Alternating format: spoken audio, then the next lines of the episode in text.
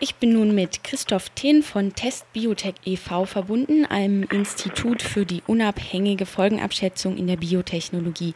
Er ist Autor eines gerade erschienenen Berichtes über die engen Verbindungen zwischen der Gentechnik-Lobby und den staatlichen Behörden, die in Deutschland mit der Risikobewertung gentechnisch veränderter Pflanzen betraut sind. Herr Thien, als erstes, um was für Gremien handelt es sich denn hier genau? Ja, wir hatten uns näher angesehen, das Bundesinstitut für Risikoforschung BFR abgekürzt und dort die Kommission für gentechnisch veränderte Lebensmittel und Futtermittel. Und von dort ausgehend haben wir dann gesehen, dass es eben auch Verbindungen gibt zur DFG, zur Deutschen Forschungsgemeinschaft und zu Bundesforschungsinstituten, die zum Ministerium für Landwirtschaft und Verbraucherschutz gehören. Also ein relativ, sagen wir mal, breites Spektrum von Institutionen, die mit Gentechnik zu tun haben, mit der Bewertung von gentechnisch veränderten Lebensmitteln und auch mit der Bewilligung von Forschungsgeldern in dem Bereich. Zu Ihren Nachforschungen sind Sie auch aus einem bestimmten Grund veranlasst worden. Können Sie das kurz darstellen?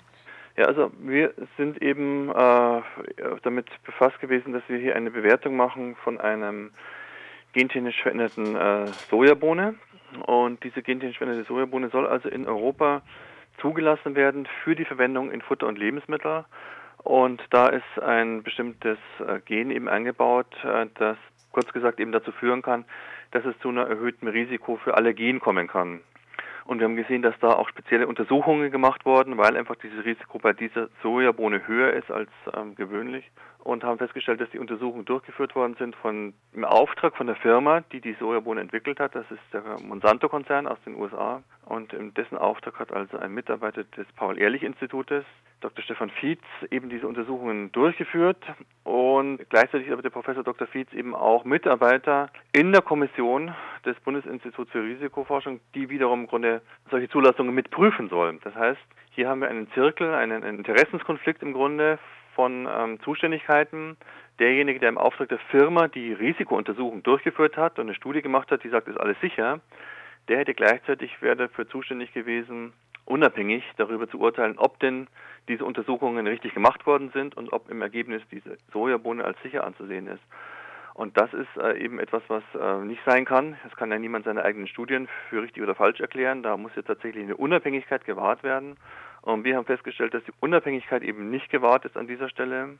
Und wir haben eben auch festgestellt, dass keine Transparenz herrscht. Das heißt, es gab äh, keine klaren Übersicht darüber, wer wann welche Studien gemacht hat und wer darin verwickelt war und welche Abhängigkeiten eben oder welche Verbindungen zur Industrie hier bestehen. Und vor dem Hintergrund haben wir gesagt, das gucken wir uns jetzt näher an und sind da eben sehr rasch fündig geworden und haben gesehen, dass da eben nicht nur ein Experte sitzt, der entsprechende Verbindungen zur Industrie hat, sondern sehr, sehr viele. Ja, Sie gehen dann ja so weit, zu, ähm, von systemimmanenten Netzwerken zu sprechen und von der organisierten Einflussnahme. Wie kann man sich denn das noch konkret vorstellen, wie das dann aussieht, jetzt von diesem einen eben schon erwähnten Fall ähm, abgesehen? Ja, ich neige auch jetzt nicht zu äh, Verschwörungstheorien, deswegen ist das immer ähm, auch ein bisschen, also sagen wir mal, irgendwie ähm, klingt äh, sehr hochtrabend, wenn man sagt, also da gibt es ein, ein, eine organisierte ähm, Beeinflussung von Risikoabschätzung und auch von öffentlicher Meinung. Aber wenn man sich das Ganze insgesamt eben ansieht, äh, wie das organisiert ist, muss man doch sagen, das kann also kein Zufall sein dass in dieser einen Expertenkommission eben so viele Experten sitzen, also neun von 13 Experten haben Verbindungen zur Industrie. Die allermeisten haben keine Angaben darüber gemacht, dass sie diese Verbindungen haben. Die Art und Weise, wie die Experten ausgewählt worden sind, da ist also dann die Deutsche Forschungsgemeinschaft irgendwie zum Beispiel involviert und die Forschungsinstitute des Ministeriums für Landwirtschaft. Und da sitzen dann wieder sogar dieselben Personen, die dann auch zum Teil in der Kommission mit drin sitzen. Das heißt, die wählen sich selber aus, kontrollieren sich selber und sind in wechselnden Zusammensetzungen in verschiedenen Ebenen tätig. Und das sieht sehr nach Absprachen aus, das sieht nach einer gezielten Auswahl auch dieser einseitigen Experten eben aus und nicht nach Zufall. Da geht es also nicht darum, dass einmal ein Experte irgendwie was mit der Industrie zu tun hatte, sondern da sind einfach Menschen zusammengekommen, die im Grunde eine sehr positive Meinung haben über Gentechnik und auch grundsätzlich eben gute Kontakte zur Industrie und da ist dann von der Unabhängigkeit von diesem, von dieser Kommission kann nicht mehr die Rede sein. Also das ist, sieht sehr danach aus, als ob da eben gezielt versucht wurde, ein bestimmtes Meinungsspektrum abzubilden und dass sich da eben dann auch durchgesetzt hat. Ein industrienahes Institut ist ja auch das International Life Science Institute ILSI, das von Ihnen besonders hervorgehoben wird. Ähm, worum handelt es sich denn jetzt bei diesem konkreten Institut und was machen die eigentlich? Ja, das International Life Science Institute hat wohl eine herausragende Rolle in Europa, aber eben anscheinend auch in Deutschland. Es ist ein Institut, das seinen Hauptsitz hat in den USA und eben auch in Europa einen Zweig, eine Niederlassung hat, ein Büro in Brüssel. Und dieses Institut wird ausschließlich finanziert von der Lebensmittelindustrie und von der Agrochemie. Das heißt, das ist ein rein, also wirklich komplett äh, bezahlt von der Industrie, ein, ein Institut, das eben auch an den Interessen seiner Geldgeber eben ausgerichtet ist. Und dieses International Life Science Institut ist auch bekannt. Zum Beispiel bei der WHO ist versucht worden, hier Einfluss zu nehmen vor Jahren schon im Sinne der Tabakindustrie, woraufhin eben diese Experten von diesem International Life Science Institut von bestimmten Sitzungen auch ausgeschlossen worden sind. Und ähm, auch in Europa ist dieses Institut eben bekannt. Es gab jahrelang jetzt Debatten über Verflechtungen mit der Europäischen Lebensmittelbehörde, die für die Zulassung von Gentechnik, von Pestiziden, von Lebensmittelzusatzstoffen zuständig ist. Und da sitzen eben auch ganz viele Experten von diesem International Life Science Institut in ILSI mit in den äh, Gremien. Und sogar die Leiterin des Verwaltungsrates der Europäischen Lebensmittelbehörde hat für ILSI eben gearbeitet, war tätig.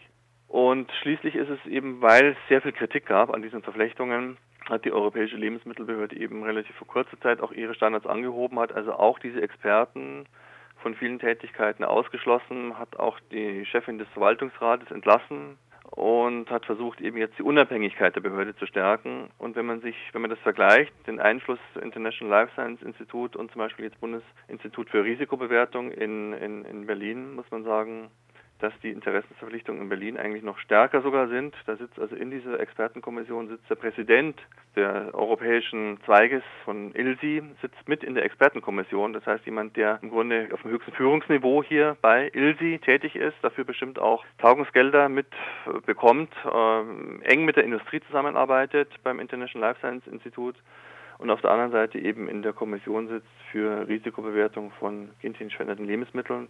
Er sitzt auch im Beirat, im wissenschaftlichen Beirat des Bundesinstituts für Risikobewertung und da ist eine Ausgewogenheit eben nicht gegeben. Das sieht eben sehr danach aus, als ob da jemand gezielt platziert worden wäre, der Einfluss nehmen kann dann auf verschiedenen Ebenen auf die Arbeit eben dieses Bundesinstitutes und der Kommission für Risikobewertung. Sie haben es ja auch schon angesprochen, Lobbykritik ist ja auch meist mit dem Vorwurf eben der Intransparenz verbunden. Bei den Informationen jetzt in Ihrem Bericht, handelt es sich denn da eigentlich um vertrauliche Informationen und war es schwierig, dann an diese ranzukommen?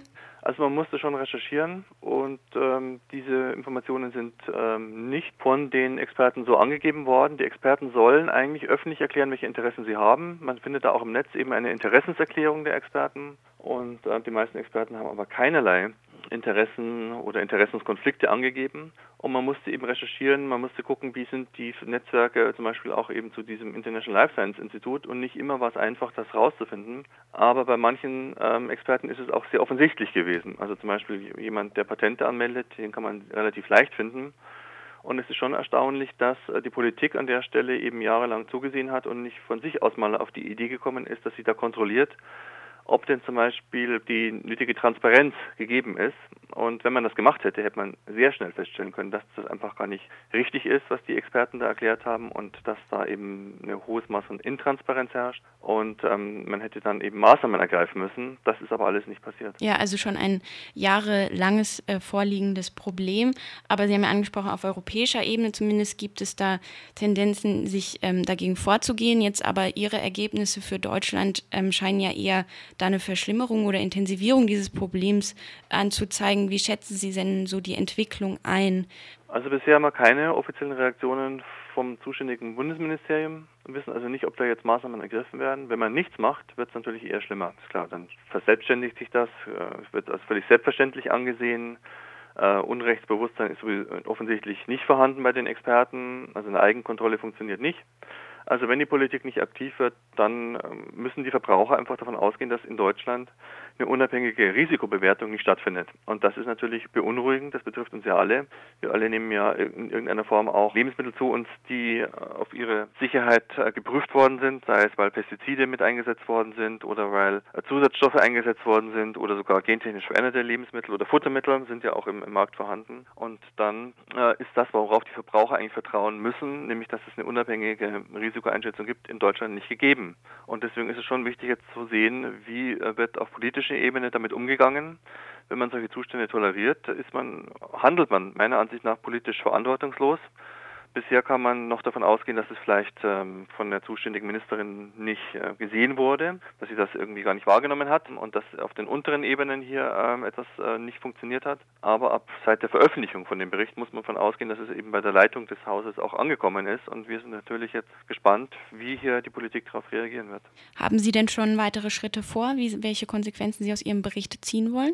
Wir haben eine Reihe von Maßnahmen vorgeschlagen, werden uns jetzt auch, haben uns auch schon direkt ans Ministerium gewandt, werden es jetzt aber auch nochmal schriftlich tun, das nochmal nachfassen und ähm, von unserer Seite ist es schwer. Wir können also nicht hier, soweit wir das sehen können, selber Klage einreichen. Es ist eine politische Angelegenheit, das äh, für, für mehr Transparenz und dafür zu sorgen und dass Interessenskonflikte eben vermieden werden. Wenn das von Seiten der Politik nicht besteht, dann wird vermutlich eher Druck aus dem Bundestag kommen als über eine NGO wir können das nur transparent machen. Und äh, wir haben in Brüssel ähm, sehr erfolgreich zusammengearbeitet mit einer Institution, die nennt sich Bürgerbeauftragter. Und der hat äh, an Stellen, wo uns solche Interessenskonflikte aufgefallen sind, äh, auch nachgefasst, hat also auch die Kommission und auch ähm, die Europäische Lebensmittelbehörde hier im Detail eben untersucht, wo diese Interessenskonflikte sind und hat uns dann auch recht gegeben in einem dieser Fälle, worauf eben auch die Europäische Lebensmittelbehörde ähm, ihre äh, internen Richtlinien verbessert hat.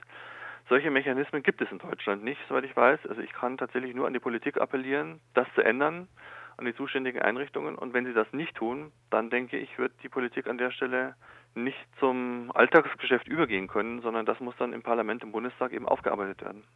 Gut, das sagt Christoph Thien von Test Biotech e.V. Ähm, vielen Dank für die Information. Ja, danke Ihnen.